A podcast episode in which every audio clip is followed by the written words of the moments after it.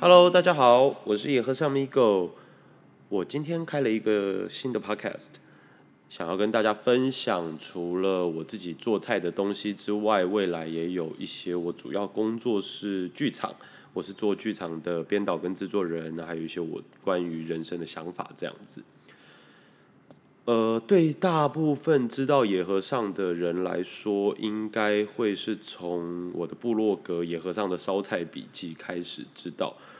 我自己写过一些蛮有趣的食谱或者是食材，我自己这样想。那也有在前几年跟男人帮的杂志写过几篇专栏，主要的内容都是台湾比较少见的食材或比较少见的做法，在。我自己觉得有兴趣的方式下，把它制作的一个有趣的食谱，比如说像是金庸的小说里面曾经出过的菜色，或者是在英国有一个仰望星空派，那我把它做成我自己的想象的版本，那我用面包虫、麦皮虫来做代替里面的鱼的这个食材，那也有过一些。比如说，像电影里面曾经出过、呃出现过的牛的阴部、母牛的阴部这样子的食材，我当初在写这个部落格，最一开始写这个部落格的时候，其实要回到二零一三一四年，的时候我正在澳洲呃 working holiday，给自己一个 gap year，在那个时候，因为工作之后，常常会去逛超市买一些食物，看到了在澳洲西澳有很多西方的食材是我们在台湾不太容易看见的，所以我就想说，如果可以把这些食材记录下来，然后把这些食材分享给大家，这样应该会蛮有趣，或多或少也可以成为我自己未来在做菜的资料库，所以这个部落格就这样开始了。我曾经在澳洲买过一些有趣的食材，会像是欧防风，像是无青，像是呃有一种很很有趣的飞碟南瓜、东南瓜，那或是像那些树番茄。那也因为呃在澳洲工作的薪水跟台湾比起来稍微高了一些，所以我也曾经在澳洲买过整颗的松露，试着做松露。澳洲的牛肉比较便宜，所以我也那时候试做了一些牛肉相关的料理，比如说威灵顿牛排，也有做过红酒炖牛肉这样子比较正常的料理。那相关的比较有趣的食材，像是不要说有趣啦，台湾比较少见的食材，比如说兔子的肉。那在澳洲，我也曾经试着吃过呃，lizard 蜥蜥蜴的肉。也有试着想要吃过澳洲有一种叫做 emu 的鸟类这样子的肉，还有鳄鱼。后来回到台湾之后，我发现写这样子的部落格还蛮有意思的，再加上我自己也对做菜开始有了兴趣，所以在台湾试着寻找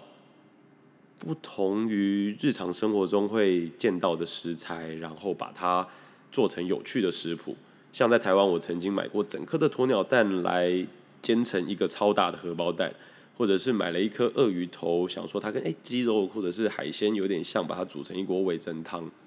那也有在台湾买过，比如说田鼠、蚂蚁、蜂蛹这样子的不常见的食材，试着在进行一些烹调，去尝试各种食材的味道。但其实我对做菜这件事情，或者是做食物这件事情的想法，嗯，因为我自己并不是做料理出身，或者是学料理出身的人，我自己比较像是对这个东西觉得好玩、有趣，然后想知道它是什么，所以把这个东西买回来自己试。而我自己也想说，我人每天都要吃饭的，如果人每天都要吃饭的话，那我为什么不在？做菜的过程中，给自己有一些快乐的事情。我记得我有看过布莱德利库珀有一部电影，他就是在讲他是米其林的厨师，哎，好像叫《天菜大厨》吧。这部电影，它里面提到所谓做菜就是温度跟食材的交汇。我们怎我们怎么样把温度跟食材，用温度去控制食材，然后让食材达到我们想要的口感，想要我们想要的味道，再加上调味。不管任何菜，其实都是这样，即使是生鱼片，它也会有一个应该要有的温度区间，或者是像煎牛排。网络上很多人会想要知道牛排应该怎么煎才会外面脆脆的，然后里面是呃刚好的熟度。但这件事情其实所有就跟食材的温度有关。当牛排越厚，你要把温度透进去的时间就会花的比较多。那花的比较多之后，外面就比较容易焦脆焦脆，但是里面也可以保留深度。这就是为什么我们要让牛排。煎牛排的时候要让牛排厚一点，或者是像我们做呃炖煮类的东西，我们希望卤一锅猪肉，我们可以让猪肉的，比如说做卤肉饭好了，然后我们希望让这个吃起来有胶质的味道。那胶质其实是来自于卤肉饭里面五花肉的猪皮，或者是你用别的部位，但是它的猪皮可以提供它胶质的部位，在这个。胶质这件事情上要花多少时间慢慢炖煮，把胶质炖出来，它它就跟这个食材本身跟温度还有时间的长短会有关系。这样子每一次每一次在做的时候，就是去尝试对这些食材不同食材的运用跟理解。然后我我我自己会觉得，对我来说就好像发现新大陆一样，我可以看到更多哦，这个食材是这样，这个食材是那样。某一些食物、某一些食材有它们的共通性，但是又有一些很独特的地方。像食材，我会认为它可以分成几个不同的方向。第一个是蛋白质性的食材，就是肉类、海鲜；那再来一个是植物性的食材，香菇、菇类的、蔬菜的、根茎类的；淀粉性的食材，呃，面粉。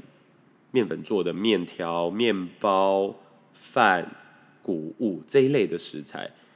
那再来一个是新香料，比如说辣椒，辣椒就有区分很多干辣椒、呃新鲜的辣椒、泡椒，或者是新香料，干的新香料还是新鲜的香草，把这些四项东西理解清楚，每一种东西的搭配之后，我就可以去思考，我今天想要吃的是什么样的味道，我就可以去思考，我今天要。做出来的口感，对我来说就是它是一个世界观。你可以去想象说，我今天要吃的食物是什么？我今天想要进进入嘴巴的味道是什么？我今天想要咬咬的品尝的味道是什么？这些东西就是我想要持续做煮饭这件事情。而我其实也。在身边的朋友中，常常会发现说：“哎，大家其实都会很想要自己做菜，不管是因为呃想要省钱，或者是想要吃的更健康，或者是想要有更多的选择，大家会想要自己做菜。我也我也会希望说，我在写这个部落格，或者是未来这样子 podcast 节目中跟大家分享的煮饭的内容，可以帮助大家。”更好的去理解自己想要做什么，更好的去知道说自己有什么事情可以做。因为做菜这件事情，我其实给他的容错率很大。最基本的食物要可以入口，不一定要熟哦。虽然大部分的食物都要熟啦，但是不一定说所有的东西都都要非常非常的熟。比如说。呃，有一些蔬菜类的，我们就会是吃生的嘛，或者是有一些牛肉，我们刚刚前面讲到牛排，就会希望里面可能是三分熟，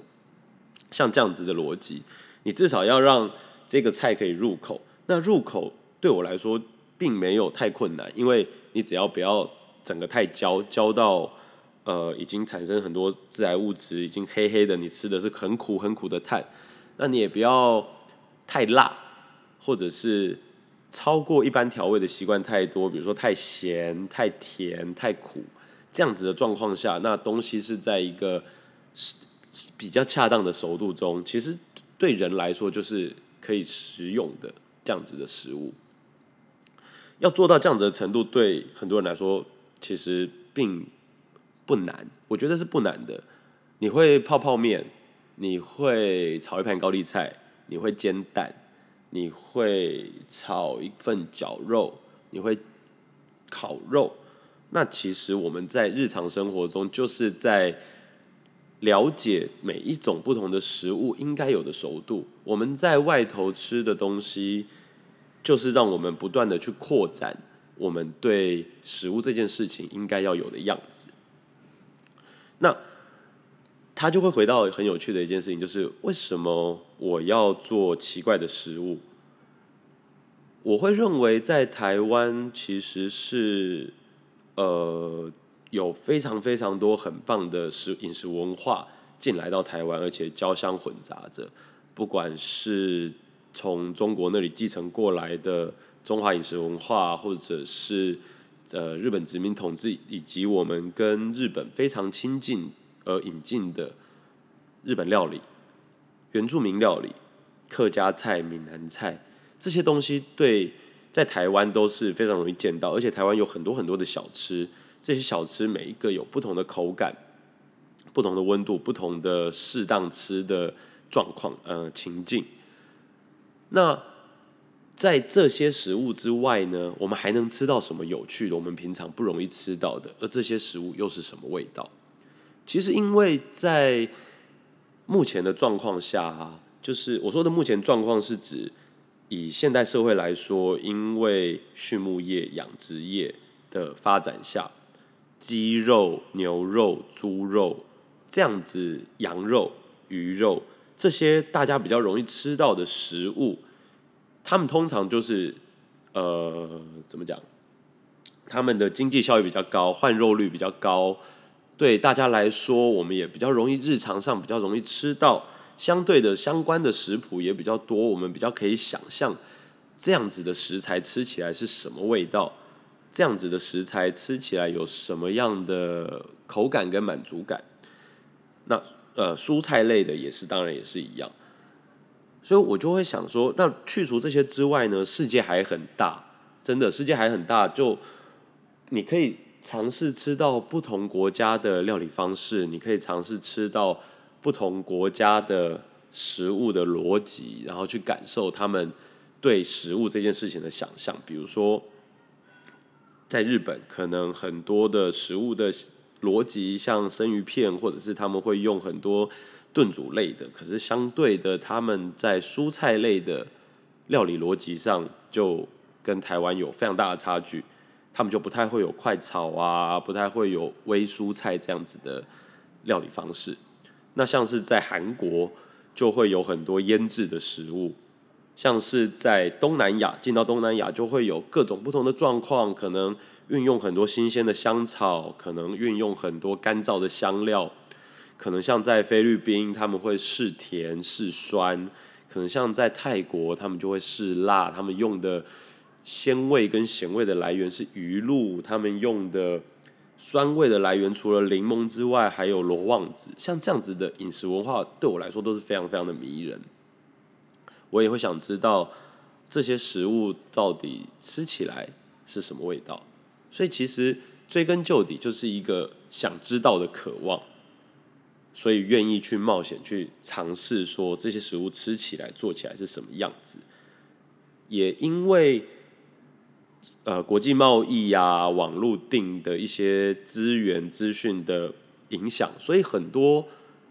资讯其实可以很容易的获，比较容易的获得，跟以前比起来。比如说，我今天想要吃吃看鳄鱼肉，在网络上 Google 鳄鱼肉哪里买，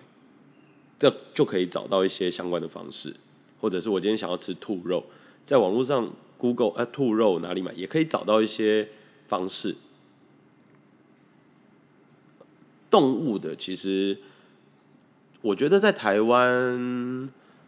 动物的其实比较容易，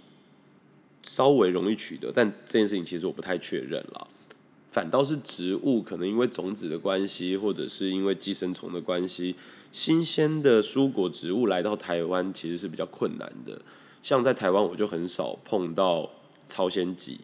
呃，我也很少看到，几乎没有看过欧防风，新鲜的欧防风。羽衣甘蓝最近比较多了，但是比如说像呃不同颜色的紫色的萝卜、黄色的萝卜这样子比较少见的蔬菜，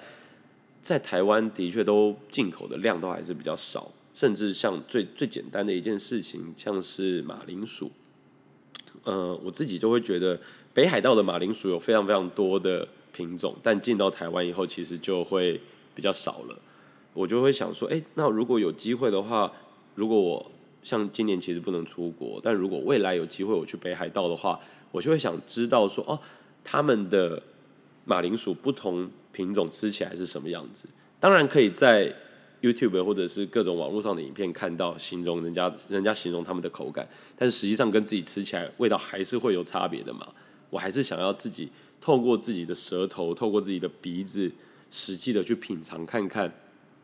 这些食物的味道究竟如何。可能你会觉得，哎，吃起来很怪，或者是吃起来不 OK，有腥味，或者是有觉得恶心。但是我我自己的认为是，确定它是安全的，对人体是安全的，有熟，那在伦理道德跟法规上没有不允许，它不是违法的，我会认为有机会，我就会想试试看。昆虫类的也是，大家常常在说。呃，昆虫类的蛋白质啊，是未来可能在温室效应或者是人体呃世世界暖化之后，它可能会是人类比较容易摄取到足够蛋白质的一种食材，像这一类的东西。抱歉，今天因为今天对我来这一集对我来说有点像试录集，然后我也会一股脑的把我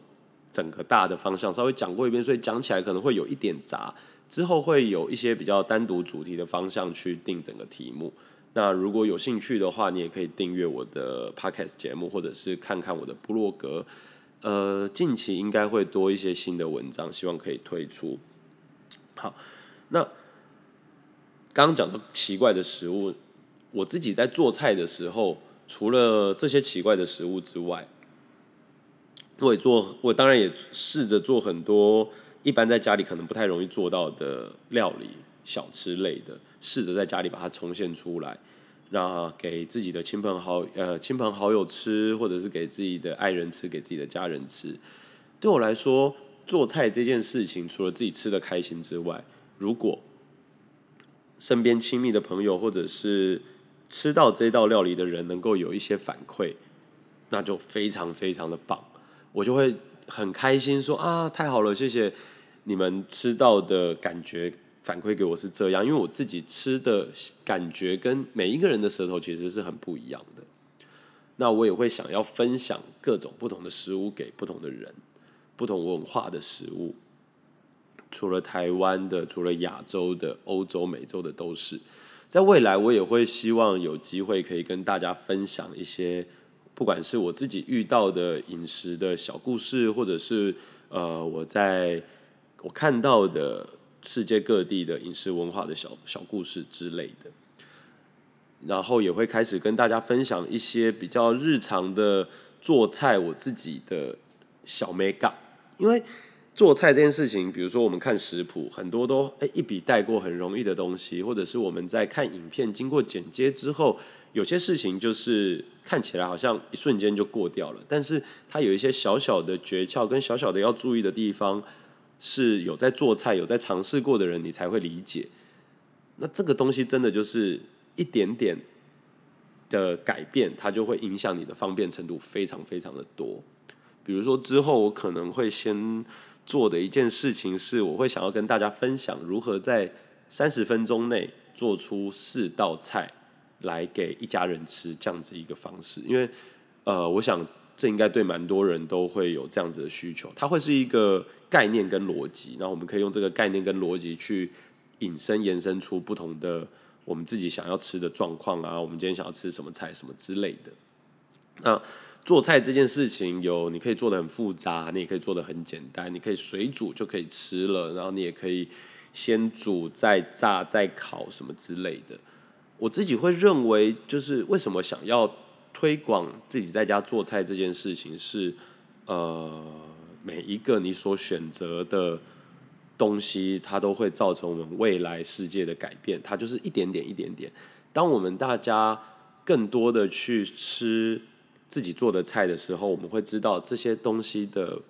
步骤会是这样，它会有经过这样子的程序，它的食材的价格是如此，然后这个食材吃起来的原味应该是这样的时候，那我们到外面吃餐厅，我们去外面吃小吃，我们就可以理解到为什么这一道菜会这么贵的原因可能是什么。那这道菜这么便宜，是不是有什么我们没有注意到的地方？还有。我们可能有一些食材，我们大家哎自己在家里可以做。我们常常去买的时候，那对于商家来说，他们也会更愿意去进口这样子的食材。老实说，我自己开始在大量的常常常在做菜的时，呃，我自己常常在做菜以后啊，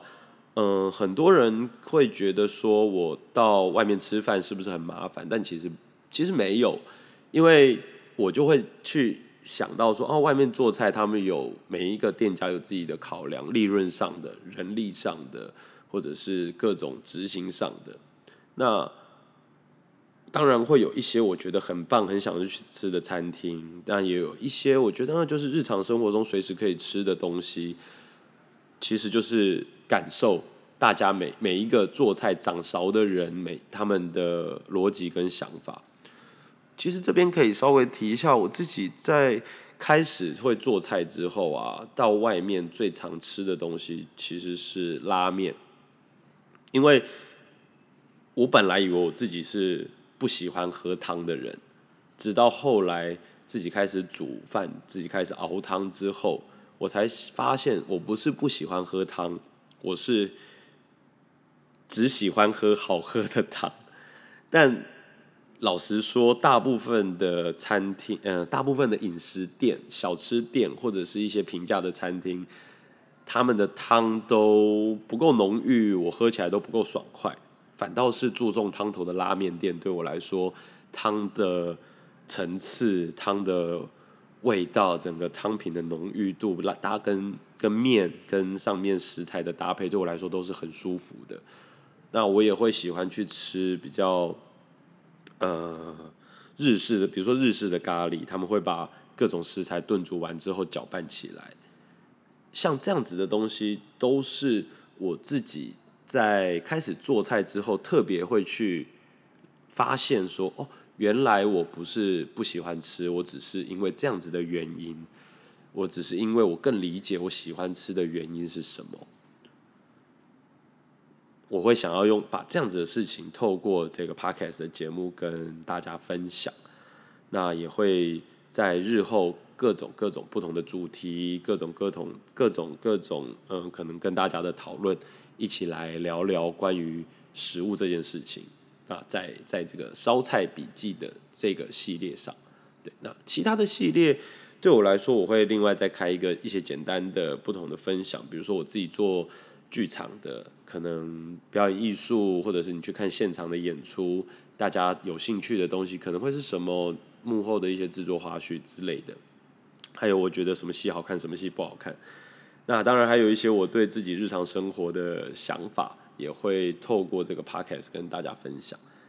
希望大家如果有什么想法跟意见，都可以留言给我，在我的部落格或者是在我的 FB 的粉砖搜寻“野和尚的烧菜笔记”，也可以找得到。跟我讲一下你们想听什么吧，